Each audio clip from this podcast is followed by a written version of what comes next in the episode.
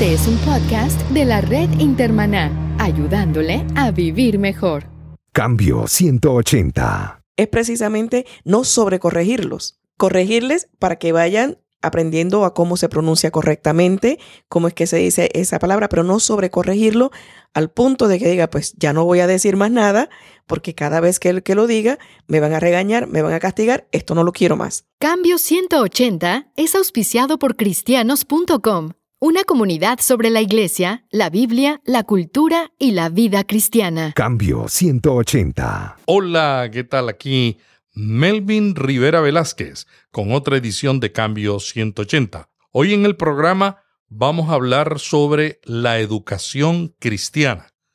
Hace un año comenzamos este podcast, hace exactamente 52 semanas. Este es el número 53, dedicado a los pastores y a líderes para ayudarse, a ayudarlos a mantenerse relevantes en un mundo cambiante. Hemos discutido temas de liderazgo, hemos discutido temas de la iglesia, hemos discutido temas de innovación en la iglesia. Y esta semana vamos a hacer lo mismo, pero antes yo quería pedirle un favor. Si este programa le ha gustado, le ha servido de algo en su ministerio en la iglesia, solamente le pido que como agradecimiento entre a iTunes y busque la sección podcast y nos deje un comentario y una valorización. Esa valorización y ese comentario, iTunes lo toma en cuenta y hace que la gente encuentre más fácil el podcast Cambio 180. Así que si usted tiene algo que decir, sea sincero, bueno o malo, lo malo lo tomamos positivamente para mejorar y lo bueno, pues lo tomamos para que iTunes posicione mejor el podcast y otros lo puedan encontrar fácilmente. Hoy vamos a hablar sobre el tema de la educación cristiana, tema que, hemos tocado ya en varios programas. El año pasado tuvimos a Loida Ortiz hablando sobre enseñando la Biblia al estilo de Dora la, predicadora, la exploradora. Y, y ese fue uno de los programas de más demanda y audiencia que tuvimos. Loida Ortiz es presidenta de Bestseller Media y de Publicaciones Acento. Durante muchos años, Loida trabajó con las sociedades bíblicas como directora de publicaciones para América Latina. Loida, bienvenida nuevamente a Cambio 180.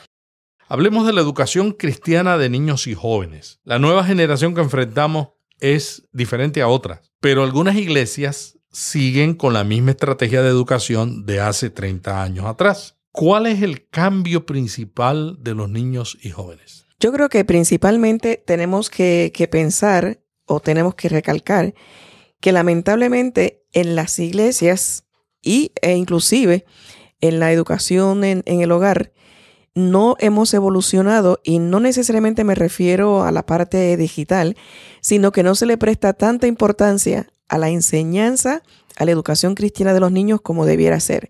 Por ejemplo, nos encontramos en muchas iglesias que a veces no por mala intención, sino porque no están, no tienen los recursos aparentemente para hacer un departamento mucho más amplio. Y el departamento de niños y jóvenes es el que menos presupuesto tiene o, sencillamente no tiene eh, presupuesto.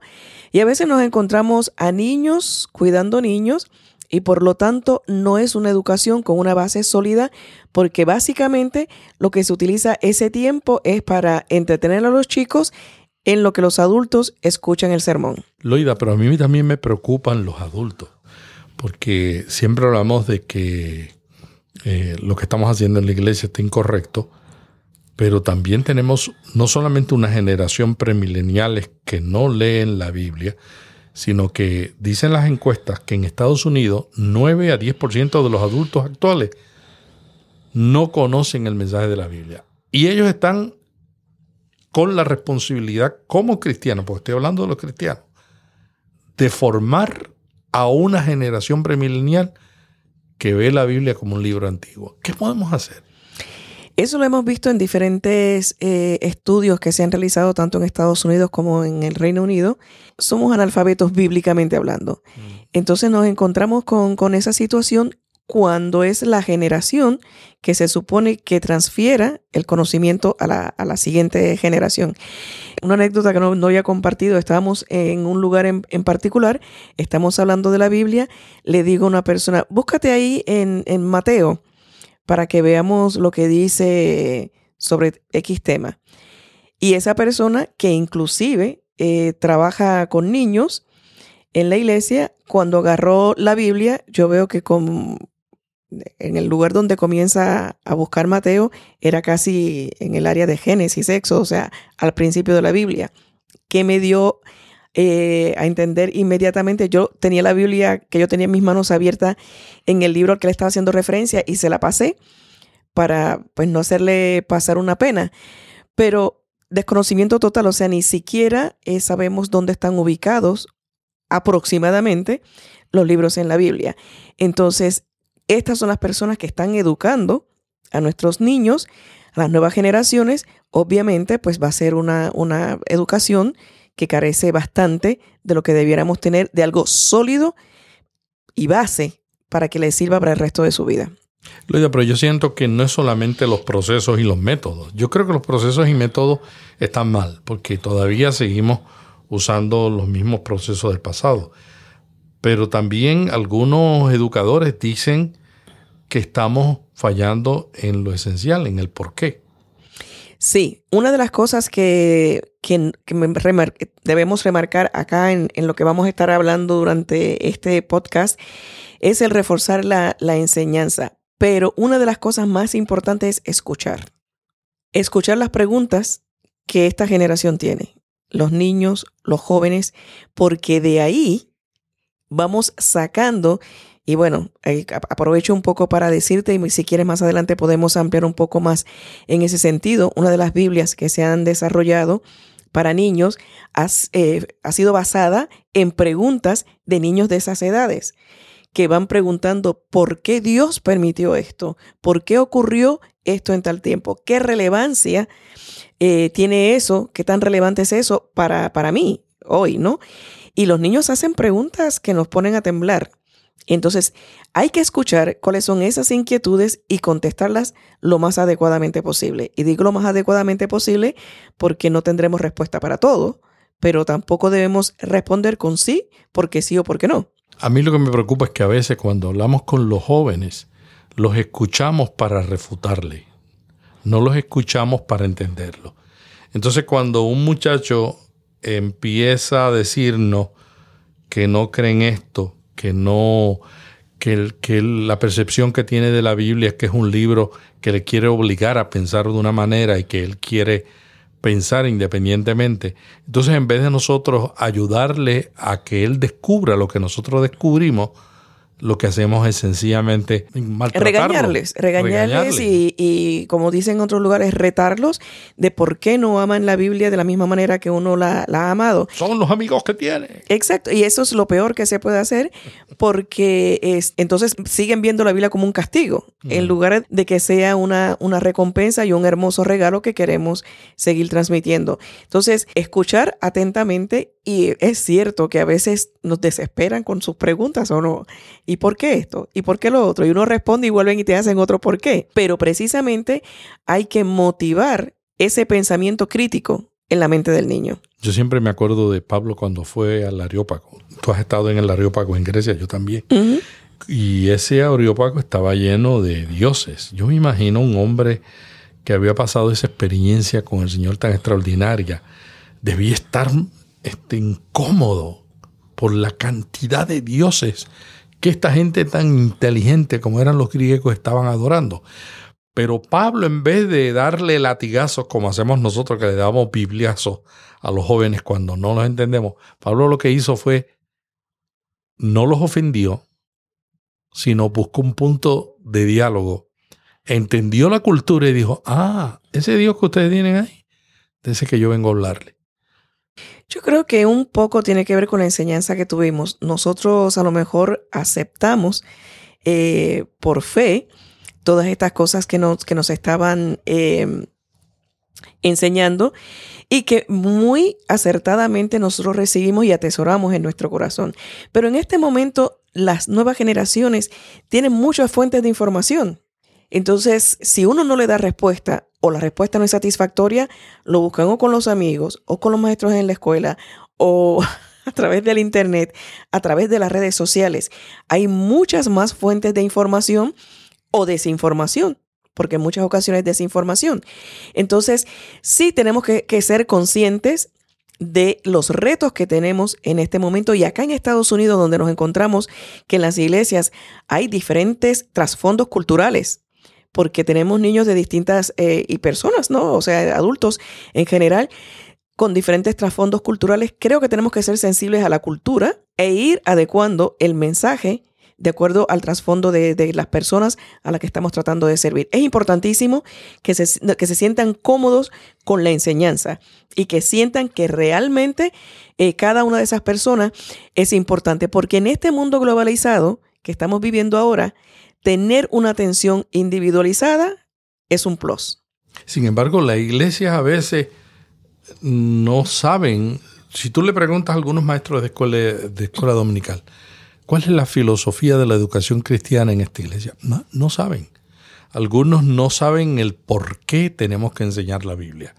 Claro, en términos generales dicen, no, para que conozcan a Dios y sean salvos, pero no tienen un pensamiento coherente y realmente algunos educadores dicen que si no hay un pensamiento coherente, entonces los siguientes pasos, que son el enseñar el texto bíblico, entender el contexto, para que ellos entonces lo puedan contextualizar en la cultura que vive. Entonces no se logra. Y, sabemos, tenemos que reconocer que en la Biblia hay eh, muchos eh, eventos, episodios, situaciones que son difíciles de entender aún para un adulto, mucho más para, para un chico, ¿no? Y, eh, y en eso tendríamos que, que concentrarnos para poderlos explicar de una manera que no dañemos la fe del niño. Los métodos son importantes, pero a veces inclusive yo he visto países muy adelantados en educación que también han fracasado en los, métodos, en los métodos. Por ejemplo, hace unas semanas estuve organizando un evento en Corea del Sur y uno de los retos que teníamos fue cuando la gente salía del hotel. Teníamos 197 personas y la mayoría de los coreanos no hablan inglés. Y a mí me estuvo curioso, ¿no? Y le pregunté a algunos de ellos que son amigos tuyos, te quieren mucho, le pregunté, ¿por qué los coreanos, que son la gente más amable y hospitalaria que yo he visto en el mundo, porque no hay otro pueblo como ese en cuanto a amabilidad y hospitalidad, le pregunté por qué, si ustedes cogen clases de inglés desde que van a la escuela primaria, no saben hablar inglés. Y me contestó mi amigo y me dijo, es un problema de la educación. Y dije, pero ¿cómo de la educación? Si este es el país más adelantado del mundo en educación, más adelantado que Estados Unidos. Eso no lo digo, no lo digo yo, lo dicen los educadores. Y me dijo, cuando se le enseña el inglés, el método es que le preguntan al niño y le dan con una varita si no sabe la respuesta correcta. Y me dijo él, algunos creen que nosotros no hablamos inglés por temor a cometer un error. Eso nos pasa a muchos, ¿no? claro, eso nos ha pasado a todos los que aprendemos inglés, lo que estamos aprendiendo, ¿no? pero tienes toda la razón. Cuando... Pero el método, el método puede ser con buena intención, pero ser un fracaso. Definitivamente, porque particularmente cuando se está aprendiendo un segundo idioma, obviamente que vamos a tener acento, vamos a cometer errores. Entonces, si el, la persona, el estudiante, no relaciona algo placentero con, lo que está, ah, lo que se supone que vaya a aprender, obviamente eso se va a convertir en, una tortura. Y es parte de lo que hay que reforzar en la lectura, cuando queremos reforzar la lectura en, en los niños, es precisamente no sobrecorregirlos, corregirles para que vayan aprendiendo a cómo se pronuncia correctamente, cómo es que se dice esa palabra, pero no sobrecorregirlo al punto de que diga, pues ya no voy a decir más nada, porque cada vez que, que lo diga, me van a regañar, me van a castigar, esto no lo quiero más. Entonces, hay que hacer esa combinación de que se sientan, primero hay que crear un ambiente agradable en las iglesias donde el chico se sienta cómodo, llegue y disfrute de una lectura, de una lectura ya sea de un libro eh, convencional o la lectura misma de, de la Biblia. El otro día mi sobrina me decía, no, hoy yo no quiero ir a la clase. Y yo, ¿por qué no? Y me dice, ay, porque eso está aburrido. Y decía una niñita el otro día en una de las ferias de libros aquí en, en, en Miami, Expolit, que decía una de, una de las chicas... Que tú estuviste organizando en Expolit la sección de niños. Exactamente. Y en esa sección de niños, eh, María Juliana, una niña eh, que canta, predica, ministra y es una cosa impresionante. Colombiana. Colombiana. Y ella decía, cuando yo estaba yendo a la, a la iglesia, a las clases eh, de educación cristiana, me aburría porque lo único que me daban era un, un, papel para dibujar. Y era una muchacha muy inteligente. Muy inteligente. La historia era es de una muchacha. eh, eh, eh, la historia era de Ruth, pero lo que le daban, de- decía ella, lo que me daban era un, un, un papel para dibujar y yo ahí pintaba el papelito que, que me daban, decía la, la niña, pero no me decían de qué trataba la historia, porque era importante, cuál era la relevancia de, esa, de, ese pasaje bíblico o de esa historia bíblica, simplemente seguir pintando. Yo decía, ¿pero para qué? Y al otro domingo volvía y volvían y me daban otro papelito para pintar. Y hoy esa niña, que tiene 12 años, es impresionante la facilidad de palabra que tiene y la manera en que predica. O sea, ella necesitaba una, una- un, un refuerzo mucho más allá que un simple dibujo. Lo buscó, gracias a Dios los padres la apoyaron y le han fomentado ese interés de estudiar, que ahora mismo tú le preguntas qué tú quieres estudiar cuando ya estés más adulta y dice teología, porque quiero seguir enseñando la Biblia. Es una historia que se repite en las escuelas.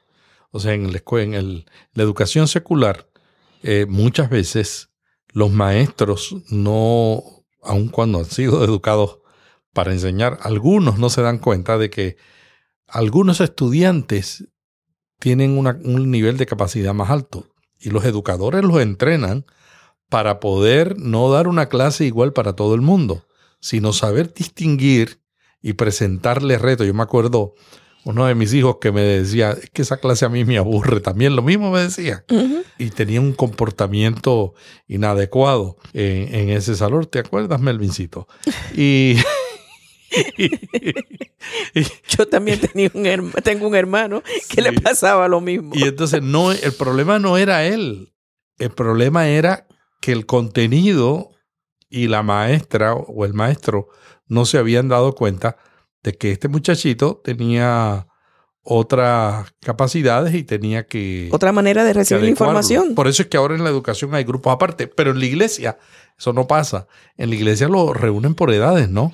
Lo reúnen por edades y este pues se hace digamos como un en muchas ocasiones con un método un tanto genérico, ¿no?